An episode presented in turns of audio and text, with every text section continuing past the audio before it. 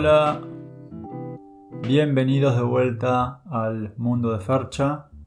Yo soy Fermín Painseira, productor ejecutivo creativo de este podcast y nada, creo que hoy traje un tema, un tema interesante, o bueno, por lo menos para mí es, es interesante. Comete la naranja y habla de los Oscars. La naranja. Ok, ok, ok, sí, sí, vi, está bien, vi la ceremonia que fue ayer o domingo, depende de cuándo salga esto, pero no vi la mayoría de las películas, entonces no me, no tenía ganas como de valorar una película por encima de la otra en las categorías que había. Eso sí, desde acá les mando mis felicitaciones a todos los ganadores y ganadoras de los tantos rubros que hay para dar premios. En especial, no sé, por ejemplo, a Chloe Sao, que ganó como mejor directora por Nomadland. A Thomas Winterberg por Another Round, la película danesa. No sé, la verdad creo que la mayoría de los premios estuvieron bien dados. Ah, Daniel Kaluuya, sí, please. Se lo, se lo remerecía, la verdad, ya desde antes, pero bueno, bien que se lo pudieron dar ahora. Pero bueno, pasando un poco a un par de noticias que también hubo esta última semana. Y también hilando un poco fino con el tema de los Oscars. Porque este año Questlove, que por si no lo conocen, bueno, es, es un músico bastante, bastante bueno. Que si vieron los Oscars también, bueno, fue el que hizo de lo que sería el anfitrión musical en este, en este caso. Generalmente en los Oscars está el, el director de orquesta. Este año estuvo Questlove. Más desde un lado por ahí de DJ, por el tema de espacio y esas cosas, pero. y la cantidad de gente. Pero le salió muy bien, me gustó mucho. Iba a hacer su debut como director en un documental musical que se llama Summer of Soul. Que bueno, bien como dice el género, va a ser como una parte por ahí más histórica, documentada y otra parte más centrada en lo musical porque la trama transcurre en 1969, año donde no solo estuvo el festival Woodstock, que fue un festival enorme en Estados Unidos, muy, muy importante y muy bastante conocido, ese mismo año, justamente, en Harlem, eh, tuvo lugar el Harlem Cultural Festival. Se filmó todo, pero por supongo lo que habrá sido el contexto de la época, todo lo que era la revolución y esas cosas, temas raciales supongo, eh, no, no iba a ser televisado, entonces quedó la filmación guardada en quién sabe dónde, hasta ahora, que de la mano de Hulu la plataforma y Questlove como director va a salir, va a tener su estreno el 2 de julio. Se ve que ya tuvo paso por, por Sundance, que es bueno un, festival. Acá en Latinoamérica por lo menos no sé que tantas personas tengan Hulu. Es verdad que es una plataforma bastante conocida, pero no tiene tanta llegada por ahí como otras en esta parte del mundo. Pero Hulu es propiedad de muy bien, sí, de Disney. Eh, entonces podemos esperar que en algún momento por ahí, en una de esas, después de Hulu, pase a estar en Disney Plus. Y ahí sí por ahí tenga más. Más llegada, por así decirlo. A otro tipo de personas que no, no tienen la otra plataforma, ¿no? Desde ya, bueno, le deseo mucha suerte y Espero que esté bueno. Yo ya tengo ganas de, que salga y ver de qué manera lo puedo ver, pero bueno. Y en otras noticias, tenemos que la productora Lionsgate va a poner en, ahora en marcha una nueva serie que se llama The Continental, que está ubicada en el mundo de las películas de John Wick. Para el que no se acuerde, The Continental es el hotel bastante emblemático dentro de esta trilogía, donde John Wick pasa muchas veces, varias veces, sí, sí. Bueno, esta serie va a ser una precuela más centrada en Winston, que es el, que es el amigo de, de John, que dirige el hotel. Y bueno, va a ser como cómo llegó ahí, cómo se fue ganando el puesto, supongo, algo así era. Esta temporada, que va a ser por ahora la primera temporada y la única, va a tener tres capítulos, pero cada capítulo va a ser de 90 minutos, así como lo hacían también en, en Sherlock, cuando hicieron la serie. No hay mucha información relevante, pero bueno, yo este proyecto por lo menos me, me, copa. A mí me gustaron mucho las películas de John Wick.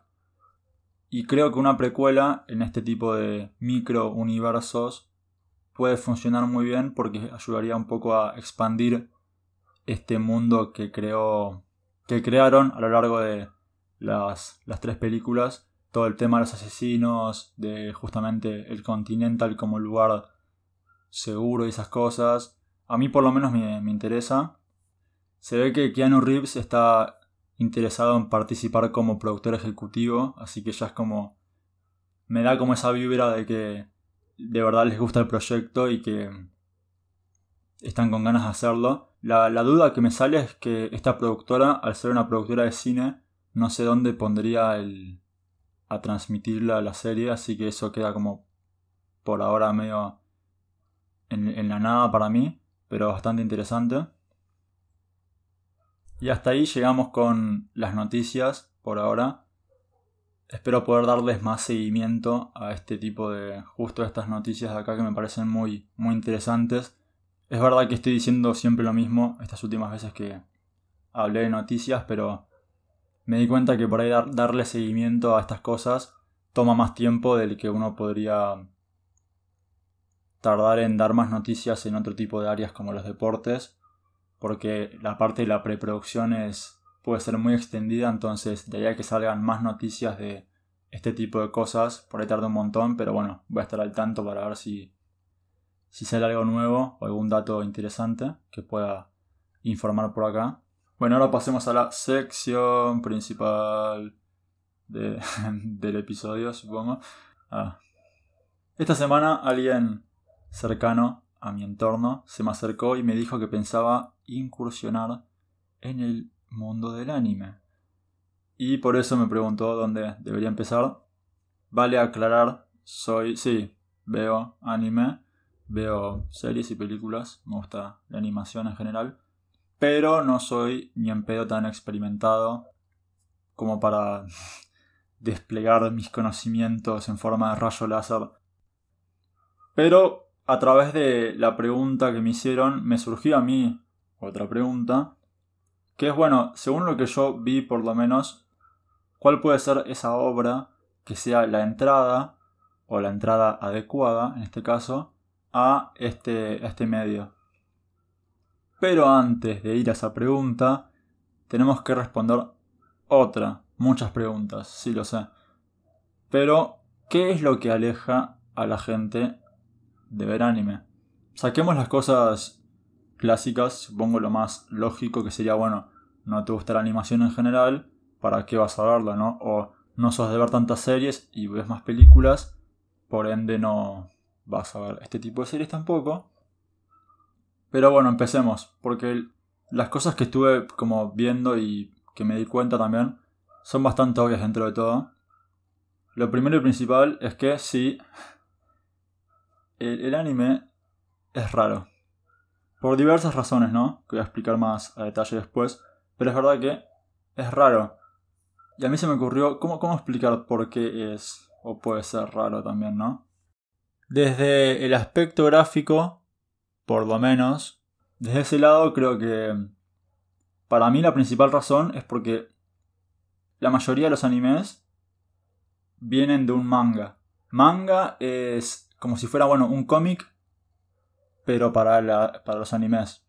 Entonces, cuando crean un anime y lo adaptan de ahí, intentan hacerlo, bueno, como fiel a la fuente original a veces intentan adaptarlo panel por panel y es verdad que a veces lo que parece una respuesta graciosa, una reacción divertida, diálogos interesantes, cuando lo pasas al anime queda con todo lo coloreado, con el ruido de fondo por ahí y la voz de la persona que hace el personaje, puede sonar a veces un poco molesto o exagerado.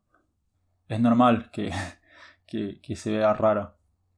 Pero bueno, como dije es muy abarcativo esto, así que voy a tratar de desglosarlo un poco también, porque la primera barrera para mí es que generalmente se lo vinculó por mucho tiempo y sigue pasando a veces ahora con varios estereotipos dentro del género.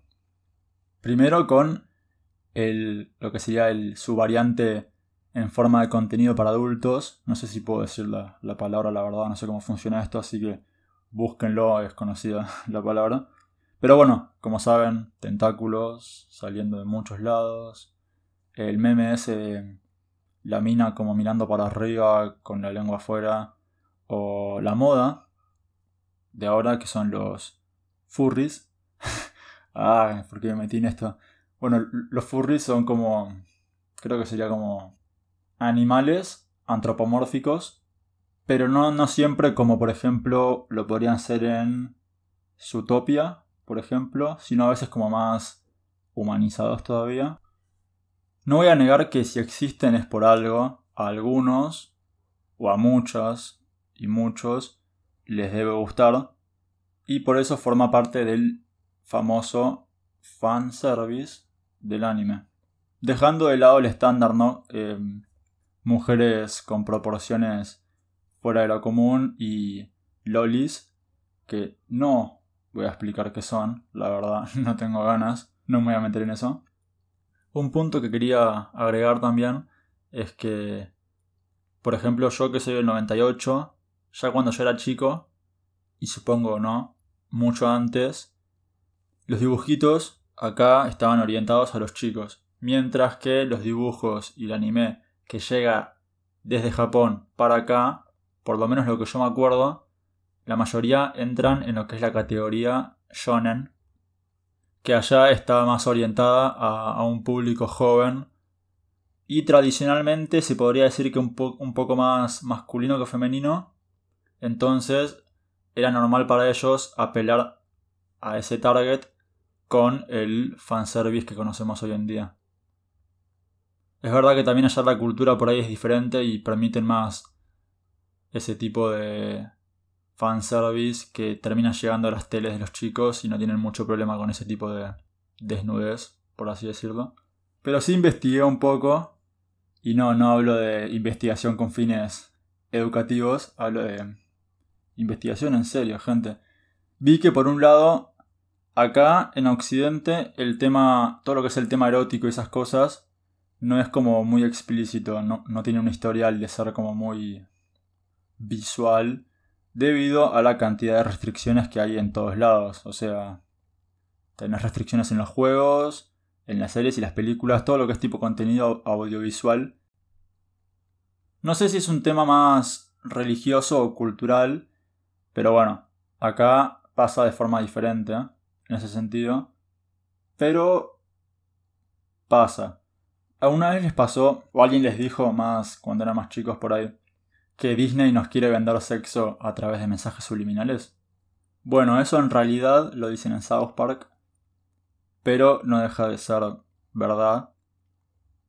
Ahí entramos más bueno en lo que dije de los dichosos mensajes subliminales como a ver, el más conocido creo que era el de el mensaje que había en las estrellas en el Rey León después de la canción de Mufasa o la, la torre en el castillo de la sirenita, que no era una torre y era una poronga. Bueno, cosas como esas, ¿ok?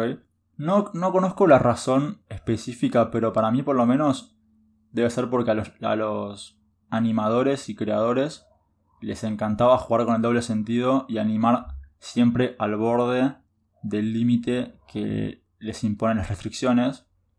Por eso siempre vemos tipo chistes que solo entendemos cuando somos grandes, no solo en los Simpsons, si te pones a pensar y ver por lo menos los doblajes que hacían acá en Latinoamérica, eh, hay banda de chistes tipo así, de doble sentido. En otras palabras, todo lo, lo erótico de este lado era más verbal y no visual. Pasemos al segundo punto, que es uno bastante entendible y bastante conocido, que es el idioma. El japonés es complicado tanto de entenderlo, yo por lo menos nada más sé tres palabras, creo, así de oído. Pero sí, es verdad que puede sonar también muy fuerte, medio molesto, entre otras cosas. Difícil de, acostumbrarse. Yo por lo menos eh, acá en este punto tengo como una doble postura, por así decirlo, porque yo, como mucha gente, crecí viendo series de todo tipo, eh, con el doblaje latino, y a mí me encantaba, yo qué sé, son clásicos, es la nostalgia, o sea, si veo Disney, no sé, las puedo ver en cualquier en inglés o en castellano y me, me divierte igual. Así con muchas cosas, bueno, series como Drake y Josh también, eh, las veo en castellano, no las veo en inglés, si las volviera a ver. Pero con el pasar del tiempo es verdad que me, me empezó a gustar más y disfruté más de ver las cosas en idioma original. Dame cualquier idioma con subtítulos y yo qué sé, lo voy a ver igual, porque está bueno ver cómo suenan, cómo estaba planeado para sonar. Por eso, bueno, se me ocurrió una solución simple pero elegante para todo esto que es, bueno, yo lo recomendaría ver a ustedes em, en idioma original con subtítulos, pero bueno, la otra es, véanlo en el doblaje que a ustedes les parezca más cómodo. Y si es una boludez, pero bueno, yo les diría, por ejemplo, inglés porque a mí en español hoy en día ver cosas en español, aunque sea latino o neutro, como le digan, me resuena un poco y me, da un poco de vergüenza ajena, por así decirlo. Y el inglés me resultaría más potable. Pero no quiero pretender tampoco que todas las personas que me lleguen a escuchar entiendan inglés o quieran escuchar algo en inglés, así que... Pero eso ya queda más a gusto del consumidor, de cada uno. Ahora sí pasemos a la parte más positiva de todo lo que voy porque quiero responder ahora sí la pregunta que hice eh, al principio. Y me puse tres requisitos para hacerlo más interesante a la hora de elegir cuáles recomendar y cuáles no. El primero y más importante para mí es que tiene que estar terminada la serie para no, no, no quiero darles como algo que esté en emisión porque si te gusta o no por lo menos estoy dando algo que está terminado y puedes juzgarlo como una pieza completa. La segunda, que es la que menos me gustó a mí poner, es que esté en Netflix, por lo menos acá en Argentina y al momento en el que estoy grabando esto. No me gustó mucho porque estamos en un momento en el que pueden perfectamente googlear cualquier serie o cosa que, que nada, que se les ocurra o que les recomienda acá o cualquier podcast que escuchen y yo no quiero fomentar mucho esa actitud de si no está en Netflix no, no lo busco. Porque me parece algo muy vago, la verdad, y que en este momento debería estar perdiendo cada vez más validez porque, como digo, lo puedes buscar en cualquier lado, así que la próxima vez no me voy a limitar solo a una plataforma y voy a hablar de internet en general y que cada uno, si quiere verlo y le llama la atención, que lo, que lo busque por su cuenta, que no es muy complicado. Y la tercera es que, bueno, se pueda ver en otro idioma que no sea el idioma original. En este caso, como yo les dije, en inglés por lo menos. Que es la más endeble también porque no todas cumplen el requisito. Pero bueno, a eso me remito en el segundo paso de que pueden buscarlo en otro lado si quieren. Bueno, una vez aclarado todo esto, ahora sí, empecemos. La primera serie que voy a recomendar es la más conocida creo, es Death Note, que es del 2006. Dato, em, todos los animes que voy a decir ahora tienen mínimo 10 años desde su primera emisión en, en la tele. Tiene 27 capítulos, si no me equivoco. Duran 23 minutos cada uno, promedio. Y sí, tiene una adaptación en live action, en la plataforma también. Eh, no la vi, no la pienso ver, pero no, como no la vi, no puedo tirar de mierda, ni tampoco decir que es buena. Lo único que puedo decir es que el historial de películas adaptaciones de anime a live action no es muy bueno, la verdad. Esta película dura, ponerle que pasa la hora y media aunque tengas un buen elenco y hagas todo bien, creo que sigue siendo complicado adaptar algo como Death Note en una película. Creo que es la única que no voy a decir de qué se trata. Me da, me da un poco de paja, la verdad. Pero pueden buscarlo, no sé, es, un poco simple la trama en ese sentido. Lo que sí voy a decir es que es que hace muy bien el concepto de mm, el gato y el ratón, que es como, a ver, como una Atrápame si puedes, por ejemplo, que a mí me gustó mucho esa película, es muy buena. Bueno, es un poco eso, es como Tommy Jerry también, ¿no? un gato, un ratón. Paja, no hay nadie que me frene para hacer estos chistes de mierda. Em, pero son dos personas muy, muy inteligentes, demasiado inteligentes la verdad, que se persiguen el uno al otro y el primero que agarra al otro gana porque o lo mata o lo encierra, dependiendo de cuál sea tu punto de vista de lo que es la justicia, que ese es un tema bastante importante a lo largo de la serie y el conflicto entre los personajes, por lo menos entre L y Kira. Es verdad que pueden como pecar de ser inteligentes, tipo molestamente inteligentes, pero cuando estaba grabando esto pensé algún ejemplo así que haya visto antes de algo así y se me ocurrió, claro, em, yo, yo vi cuatro temporadas de Prison Break y es Michael Schofield siendo Michael Schofield, o sea, es, el pibe es demasiado inteligente, se escapa de tres cárceles en cuatro temporadas. No hay necesidad de tantas cárceles en tantas temporadas. Pero no importa, no, no hay caso. Eh, es muy inteligente y se nota. Acá es lo mismo. Salvando las distancias, ¿no? Porque bueno, esto es más fantástico también. Tenés un pibe matando gente con un diario. No, no es lo mismo que escaparte de una cárcel. Pasamos a la segunda que sería Full Metal Alchemist Brotherhood. Sí, eh, Netflix tiene las dos adaptaciones de la serie. Brotherhood es más fiel al contenido original. La otra se tomó un par de libertades a la hora de hacer la serie, que no tiene nada de malo, pero bueno, en este caso voy a concentrarme más en la que es más canon. Es del 2011. Ah, algo que me olvidé de decir, ya, ya arrancamos mal. Death Note en Argentina por lo menos eh, no está disponible en inglés, así que ya, ya falló una regla. Está en español y bueno, en idioma original, así que la pueden ver así o en otro lado o con un VPN, no sé cómo se manejan ustedes, así que nada, lo dejo avisado. Bueno, volvemos con esta que tiene 62 capítulos de vuelta de 20 minutos más o menos. A diferencia de Death Note, está ambientada en un mundo más de fantasía en el sentido de que hay un sistema mágico, como Harry Potter, pero en este caso es la alquimia que se basa en una regla general, por sobre todas las cosas, que es el intercambio equivalente. Por ejemplo, a ver, yo hago un sello en el piso, pongo clavos y maderas, hago, hago un ritual con las manos y sale una silla porque di algo de un valor y me dieron algo de ese mismo valor. Básicamente eso.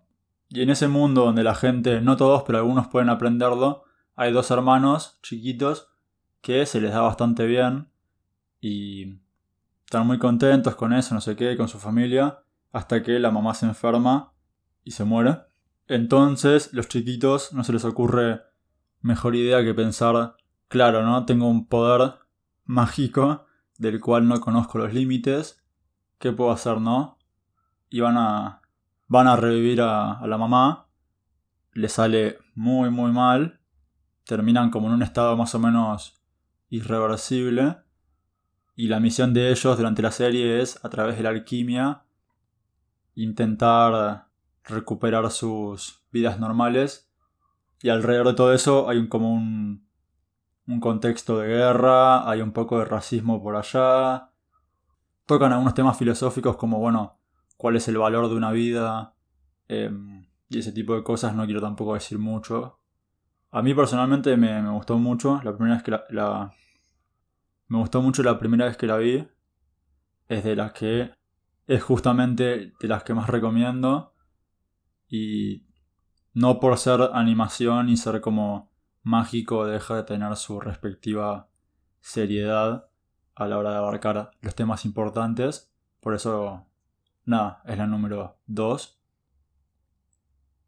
Y ahora sí, la tercera y la más vieja de todas es del 95, Evangelion. Si ya la otra tocaba temas un poco así medio para pensar, esta es bastante introspectiva también, te quedas pensando un poco después de, verla. Pero lo que tiene bueno, que, o que me sorprendió a mí por lo menos, es que está todo por encima de una fina alfombra, que es la trama, que es bastante básica si te pones, si la escuchás. Es como un mundo distópico en Japón y en todo el mundo en realidad, donde pasó algo hace muchos años que nadie, o no te lo explican mucho, y ahora en este presente, después de tantos años, vuelven estos, vuelven una especie de, de bichos gigantes que los llaman ángeles y cómo matamos un bicho gigante en un anime. Muy bien, con un robot gigante, sí. No es el, el pionero en el género de robots gigantes, que es todo un género diferente, pero es de los primeros creo.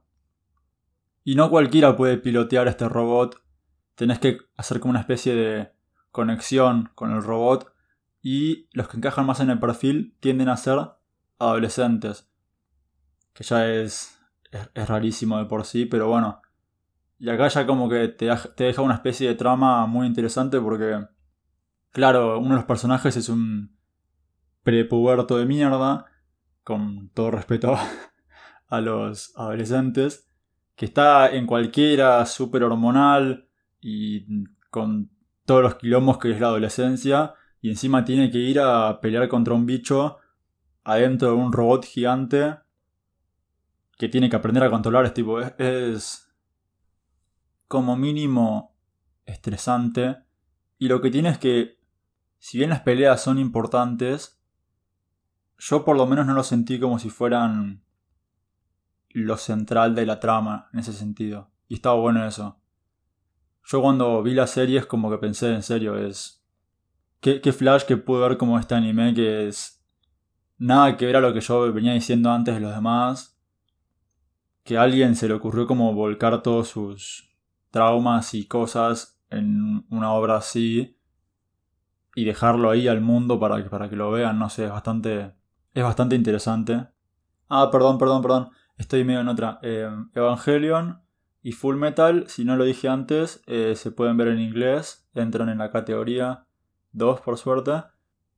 Y no quiero cerrar esto, la verdad, en una, en una, en una nota baja. Por eso pensé en hacer una mención honorífica de un anime que salió en 2015 que no entra en el top porque no, no cumple con lo primero, que es que en realidad sigue en emisión, pero en Netflix solo tiene una temporada por ahora acá en Argentina, Latinoamérica supongo que también. Se trata de One Punch Man, una serie que tiene 12 capítulos, su primera temporada. Me parece que está bueno que haya una serie así. Más que nada, bueno, es como dije, salió en 2015, pero también ahora creo que es relevante con todo el tema de que los superhéroes ocupan parte del mainstream y los supertanques de producciones esta serie se ocupa de hacer una, una parodia y una deconstrucción en cierto punto de lo que es ser un superhéroe y se burla un poco de esos tropos clásicos que hay en los cómics por ahí. Se trata de Saitama, un, un muchacho que, bueno, no voy a explicar cómo, pero tiene adquirió la habilidad de eh, terminar todas sus peleas con un solo golpe, como bien dice el título. Y nada, bueno, es como, bueno, qué gracia tiene ver una serie que sabes cómo terminan las peleas. Bueno, ahí entra la parte graciosa, ¿no? Cómo, cómo se abarca ese tema con comedia y también un poco con seriedad a veces. Es bastante interesante, la verdad. A mí me gustó mucho y creo que es la única de las tres que dije por ahora que he escuchado a gente que no ve anime decir que la vio y que le pareció entretenido. Como que es buena serie en ese sentido. Pero como, como verán, el rango de historias es muy amplio y pasan por muchos temas. Da, da una idea de lo variado que es el género. y que claramente eligen este género muchas veces los creadores de los que hacen estas series y los que las escriben, porque a través de la animación puedes expandir eh, tu imaginación y hacer cosas casi imposibles o imposibles de hacer con mucho menos presupuesto del que uno tendría que usar para hacer lo mismo y replicarlo en la gran pantalla. Por eso muchas veces películas de anime a lo largo de los años no funcionan bien desde lo visual primero que nada, por, este caso, y desde lo técnico también porque es un, porque es un medio difícil de replicar en, en el formato live action. A modo de cierre, quería decir que esto, el objetivo de este episodio nunca fue, nunca fue como, tomá, tienes que ver esto por estas razones, em, como imponer algo, sino más como un... Estaría bueno que la gente que no sabe nada del tema, o no conoce nada, o directamente no sabe nada y opina, que le den una chance. Y si te gusta, bien por vos, porque ahora tenés algo nuevo para ver, súper interesante. Y si no te gusta, por lo menos lo intentaste y podés juzgarlo desde tu conocimiento, por así decirlo. Eso sí, bueno, no, no lo vean con un juicio previo porque pierde toda la gracia, es, es ilógico, no, no, y eso no va solo para esto, va para todo lo que vean en cualquier momento de cualquier cosa. Y otra cosa es que claramente, como creo que dije antes en algún momento, si no me equivoco, hay gente que no ve series y ve películas nada más y viceversa. Entonces, es verdad que si no te gustan las series, prueba con las películas porque hay películas muy muy buenas, muy al alcance de la mano, que son de bastante calidad visual, narrativa, todo, y por ahí te pueden gustar. Y bueno, aplica lo mismo que dije antes, si te gusta bien, si no, bueno, yo que sé, a otra cosa. Una vez dicho todo esto, muchas gracias por, por escuchar. Espero que hayan disfrutado de esto y nos vemos. Chao.